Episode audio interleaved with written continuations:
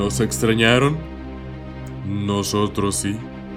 Lamentamos la breve ausencia en la última vela, pero así como la noche siempre se alza, aquí volveremos cada vez a contarles historias que les ericen la piel.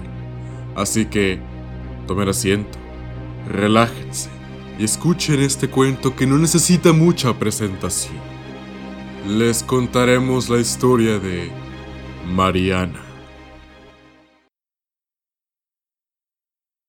Ana estaba sentada en la banca del parque, con una mirada distante. Se cubría la nariz y la boca con las palmas abiertas. Podía escucharse cómo resoplaba con fuerza. En su rostro podía leerse lo mucho que se esforzaba por no romper en llanto. No parecía el panorama más prometedor para Héctor cuando la vio. Hola, ¿querías verme? preguntó Héctor al tocarle el hombro. La chica miró a su novio. Tragó saliva y asintió con la cabeza, continuando con una seña para que tomara asiento. Escucha, antes que nada, quiero decirte que lo siento mucho. Tienes razón y trabajaré en ello, ¿ok? Le confesó él. ¿De qué hablas? Le preguntó ella confundida. nuestra discusión de anoche sobre mi problema con la bebida Estuvo algo feo. Creo que hasta rompió una pared. Dijo Héctor con un gesto irónico. Oh, ah, no lo recordaba. No importa, no es sobre eso. bueno, eso me deja más tranquilo, déjame decirte, porque después de lo de anoche y que me citaras aquí en el parque de nuestra primera cita, bueno, ah, juraría que ibas a terminar conmigo. ¿Nuestra primera cita? dijo Ana mientras miraba alrededor. Ah, sí, claro, no importa. ¿Estás bien? ¿Qué sucede?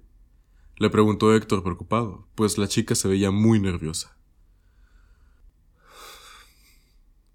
Mañana mi hermana saldrá de la cárcel.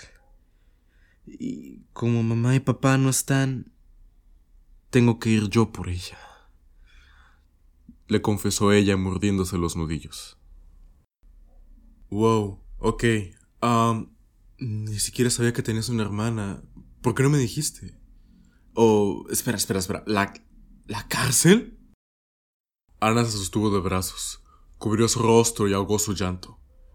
Héctor intentó abrazarla, pero ella se hundía cada vez más en sí misma. No quiero volver a verla no quiero, no, quiero estar con ella, no quiero que me arruine la vida. No. Ok, ok, tranquila, respira un poco, ¿ok? Uno, dos. ¿Ok? Yo tampoco soy muy fan de mis hermanos, pero no creo que sea para arruinar la vida. Lo de la cárcel sí me preocupa, no te lo voy a negar, pero ¿es en serio tan grave? Está enferma. Ana no lo veía a los ojos. Negaba con la cabeza. Se mordía el labio, reprimiéndose a sí misma. Intentaba no hablar de eso. Sujetó su antebrazo con fuerza y al fin articuló. Su nombre es Mar. Siempre ha sido muy rara. Cuando éramos niñas, algunas veces llegamos a ver un pájaro o algún otro animal muerto mientras jugábamos. Yo siempre corría porque me daba miedo. Pero ella, ella jugaba con ellos. Los agarraba y los abría con sus manos. También decía cosas muy extrañas sobre gente que no estaba con nosotros, sobre personas que ni siquiera conocíamos. Como imaginarás, no tenía muchos amigos, además de los invisibles, claro está. Era mi hermana, así que tenía que pasar tiempo con ella y ser su amiga, pero siempre me dio mucho miedo. Una vez intenté ignorarla. Dejé de hablarle y me alejé de ella. No lo tomo muy bien. Gritó y lloró tan intenso como si le estuviera arrancando una parte de ella. Fue cuando me hizo esto. Ana descubrió su antebrazo y le mostró una cicatriz de sutura a Héctor. Quiso cosernos juntas para que no me volviera a apartar de ella. Pero eso, eso no es lo peor. Ella siempre dijo que éramos tres hermanas. Ella, yo y Mariana. Pero Mariana solo llegaba cuando estábamos nosotras dos. Y cantaba una horrenda cancioncita. Mariana, Mariana, ven con nosotros, Mariana. Mariana, Mariana, ven con nosotros, Mariana. No, no, no.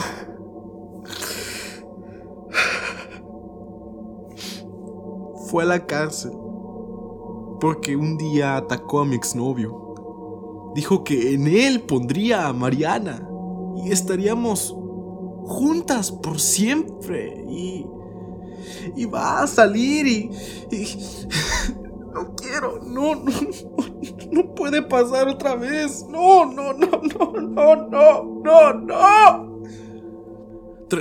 tranquila, ok, ok, tranquila, tranquila, dijo Héctor abrazándola. Ana lloró inconsolable. Se sacudía de un lado a otro y apretaba su cabeza con fuerza. No quiero perderte. No quiero verla. No quiero, no quiero, no quiero. Por favor, que no vuelva. Héctor estaba mudo. Solo la abrazaba. No podía pensar en nada que pudiera consolarla. Ven a mi casa, le suplicó ella. Ya no quiero estar aquí. Me siento expuesta. Como... Como si ella me estuviera viendo a lo lejos. Quiero irme. Vámonos, vámonos, quiero irme. El muchacho asintió con la cabeza y se marcharon. No dijeron una palabra en todo el camino de regreso. Llegaron a casa y encendieron las luces. Voy a ir a la cocina. Necesito un té. Tú ve al cuarto por algo de música para que no haya tanto silencio, le indicó Ana. Héctor asintió. Se dirigió a la habitación. Cuando abrió la puerta, vio a Ana amarrada y amordazada al suelo. Su cuerpo estaba lleno de cortes. Lagunas de sangre decoraban la habitación. Ella lloraba. Sus ojos temblaban erráticos. Le gritaban al chico que huyera en ese momento. Una helada punzada atravesó la espalda de Héctor. Se quedó sin aire. De repente, su costado le dolía y se sentía más débil. Se desplomó al suelo con un cuchillo clavado detrás y una voz le dijo, Oh, ¿no te comenté que éramos gemelas?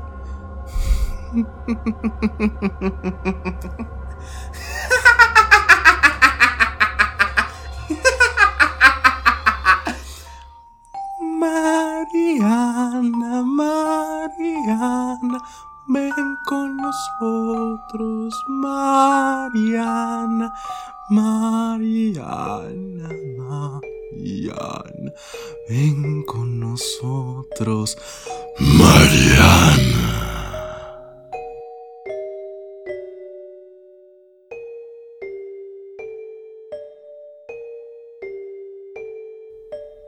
Nosotros no escogemos a nuestra familia. Vivimos con quien nos toca. Pero eso no quiere decir que alguien no quiere entrar a nuestra familia, vivo o muerto.